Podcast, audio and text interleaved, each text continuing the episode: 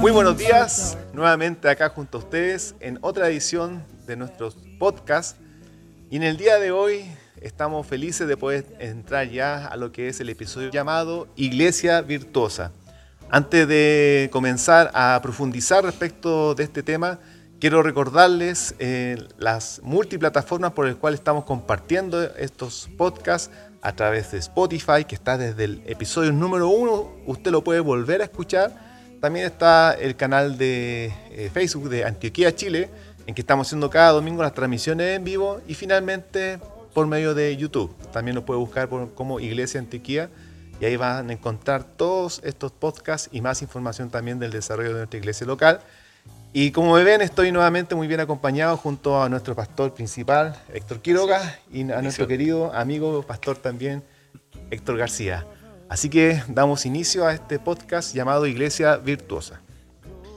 Para nosotros la Iglesia Virtuosa se ha tornado en una revelación, sin darle un toque místico ni mucho menos, pero en, el, me refiero a la claridad que nos ha ido compartiendo el Señor acerca de cuál es la propuesta que Él siempre ha tenido para las naciones. Decíamos, conversando anteriormente, que si hay algo que tenemos sumamente asumido es que Dios no tiene plan B. Así es. Por lo tanto, la iglesia virtuosa, en este caso, es un diseño, un, tipo, una manifestación de, del pueblo que Dios anhela Mm, que lo represente aquí, que esté llena de virtudes. Y estas virtudes son las que en primer lugar proceden de Él para ser compartidas con las naciones en medio de una sociedad o muchas, yo, yo diría el mundo entero convulsionado, eh, confundido y por momentos pienso yo también bastante frustrado.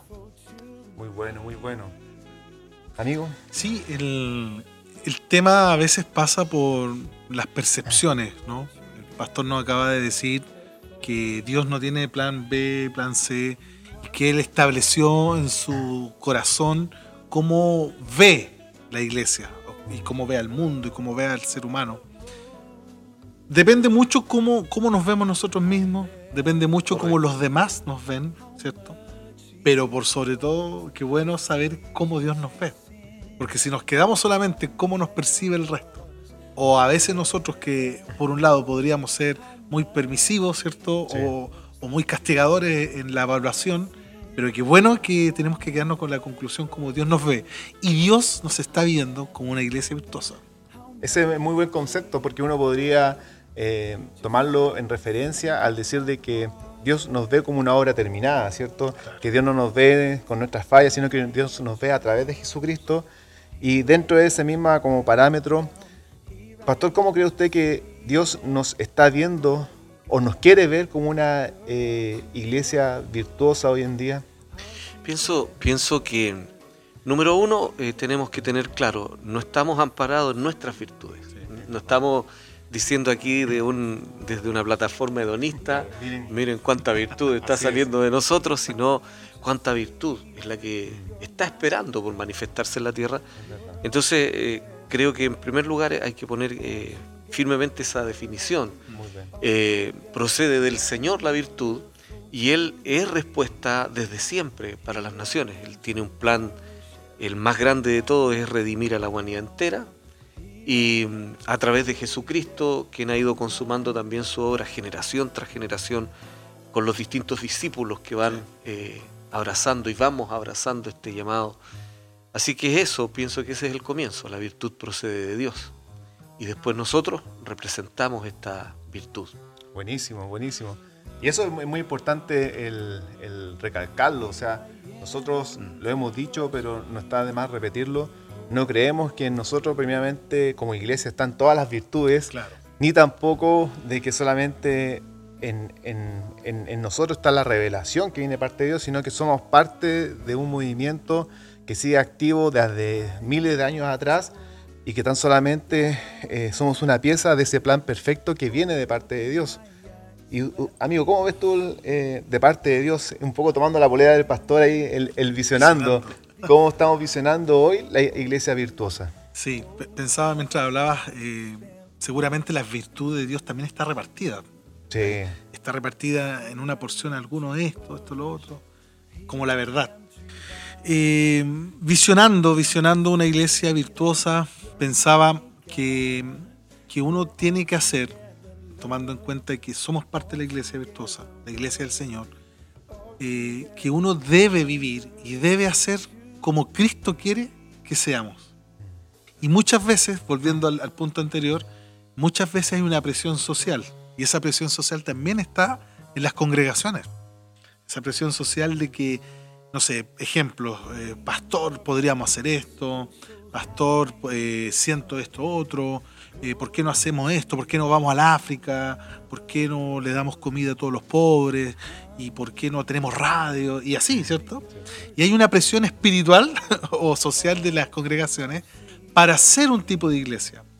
Y creo que en el, en el momento que nos encontramos ahora, hoy día, necesitamos ser esa iglesia virtuosa que Cristo quiere que seamos.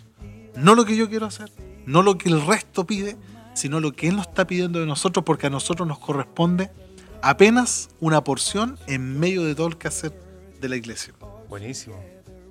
Bueno, ahí Héctor da con, eh, pienso yo, un tema fundamental y es que creo, y también lo hemos compartido en, las conversaciones internas, que la iglesia virtuosa es la que en primer lugar desarrolla una intimidad muy profunda con Dios.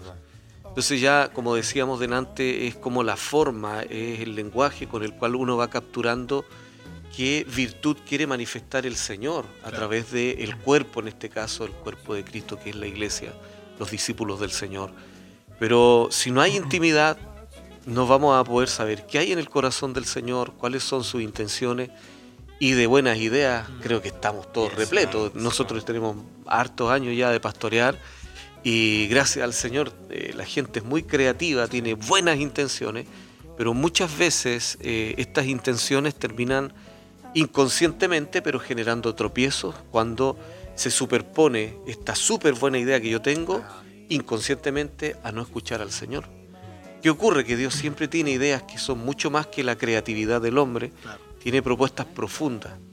Y yo me, animaría a decir que en un porcentaje altísimo, más del 99%, ah, casi nunca tiene eh, esta afinidad con las buenas intenciones nuestras.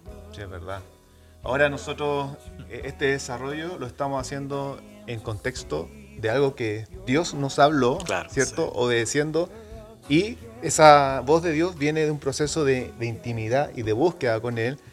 Y recordando también fue el diseño dado a través de, eh, Proverbios 31. Correcto. Y el Proverbio 31 menciona, por ejemplo, de que esta mujer virtuosa, que para nosotros es una tipología de la iglesia, es aquella que también hace negocios, trata de, de mercader, o sea, lo que escucha lo hace y que hay una parte que es muy relevante, que creo que es el, versículo 3 o 4, no recuerdo bien, que ahí dice que eh, eh, su marido confía en ella.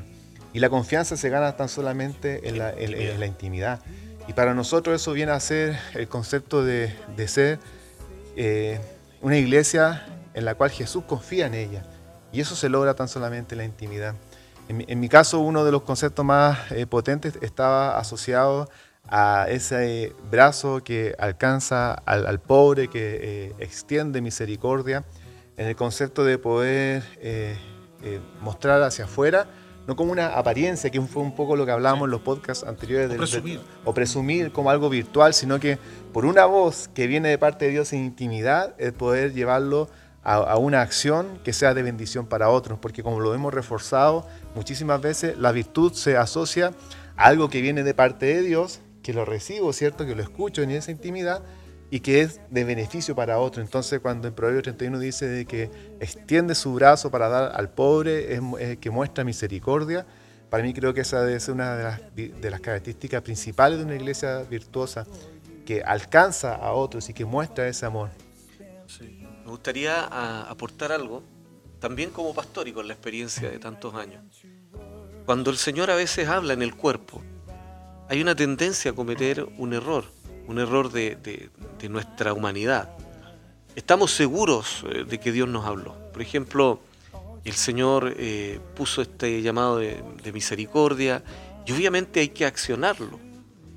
Eh, pero otro puede haber escuchado al mismo Señor, ¿cierto? Que, que Él ve siempre todo en un ejad, en una unidad, que no se contradice ni se contrapone, sino que se complementa, pero cometemos el error de pensar que la porción que a mí me habló el Señor es la única. Mm. Entonces hay un menosprecio y hay un descrédito por otros llamados complementarios. Por ejemplo, si alguien tiene el llamado a la misericordia, eh, creo que tiene que buscar a gente afín y hacer su labor de misericordia. Mm. Pero hay otros que tienen un llamado, por ejemplo, a la intercesión. Hay gente que está exclusivamente apartada por Dios para orar mucho. Sí, verdad. Entonces al tipo que fue llamado a, hacer esta labor misericordiosa le parece que el otro hermano está perdiendo el tiempo porque lo está alcanzando. Yo creo que la iglesia virtuosa también aprende a reconocer los distintos complementos del llamado, que es todo un conjunto, porque esta mujer es virtuosa con el esposo, es virtuosa con los vecinos, hace buenos negocios, es buena mamá, cría bien a sus hijos, es decir, es, es una mujer y es un diseño muy integral, pero que requiere también de un corazón integral para poder representarlo. Muy bueno. Buenísimo. y, yo no sé cómo hacemos o, mal hacemos esa, esa, práctica de siempre estar comparándonos. Sí digamos así, tu familia, mi familia o una familia espiritual, una congregación, ¿por qué siempre tenemos que estar viendo la otra familia? Y decir, oh pastor, allá oran más, oh pastor, allá cantan más bonito, oh pastor, allá hacen eh, festivales, eventos, congresos más lindos, oh, oh. Y es como que si, si una esposa o un esposo se dijese, se dijera, oh, mira esa familia, cómo va al parque, oh, mira esa familia como, qué sé yo, como cocinan juntos. Y la verdad es que no sé cómo hacemos, que siempre encontramos la gloria en otros y no reconocemos, como decía el pastor, no reconocemos lo que Dios nos, nos dijo que hiciéramos nosotros y vivir tranquilo, porque quien vive tranquilo en sí mismo, vive tranquilo con Dios. Sí, es verdad. Bueno, la iglesia virtuosa también se, se, hace vida al momento de poder reconocer la virtud en otros, ¿cierto? y, de disfrutar la virtud también que Dios nos ha entregado a cada uno de nosotros. Entonces, eh, yo creo que como concepto eh, hemos establecido una, una plataforma asociada a la intimidad, a escuchar del Señor y a poder manifestar la virtud de Dios en otros. Así que yo creo que con esto podemos dar por finalizado. No sé si algunas palabras finales de parte de ustedes. Eh, dejar a lo mejor planteada una pregunta a, las personas que nos están viendo y escuchando es eh, qué virtudes puedes reconocer en otros, eh, qué virtudes estás viendo de, tu familia, de tu equipo, de tu congregación, de tu empresa, ¿cierto? Del, lugar donde te desenvuelves. ¿Qué, ¿Qué, virtud? Porque el mandamiento, como es pastor, retener lo bueno, ¿no? Sí. Claro, examinarlo todo pero quédate con lo bueno. Y a veces nos quedamos. Y lo malo, deséchalo. Claro. Y está en un tono imperativo, así que es un mandamiento. No, no es optativo tampoco. o sea, lo bueno que tienen otras congregaciones, tenemos que aprender a valorarlo, asimilar que ahí está la expresión que Dios quiere manifestar de Él a través de nuestros hermanos. Por lo tanto, ahí estamos representados también. El espíritu de la competencia, la competitividad que hay es muy propio del sistema en donde estamos y esa levadura tiene que salir y seamos una iglesia virtuosa. Que no es una denominación, ¿ah? que tampoco es una congregación. Es la expresión de, este Dios que está repartido en toda la ciudad, en todas las naciones, a través de la relación que Él tiene con sus hijos. Buenísimo. Amigos, querida iglesia virtuosa, nos despedimos ya de este episodio recordándoles que vayan a todas las multiplataformas a través de Spotify, de Facebook, de YouTube y que hagan sus comentarios porque para nosotros son oro. Así que les amamos y nos despedimos. Chao, chao, chao. Bendiciones.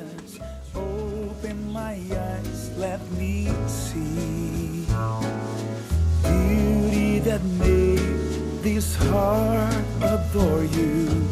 Hope of a life spent with you. Here I am to worship.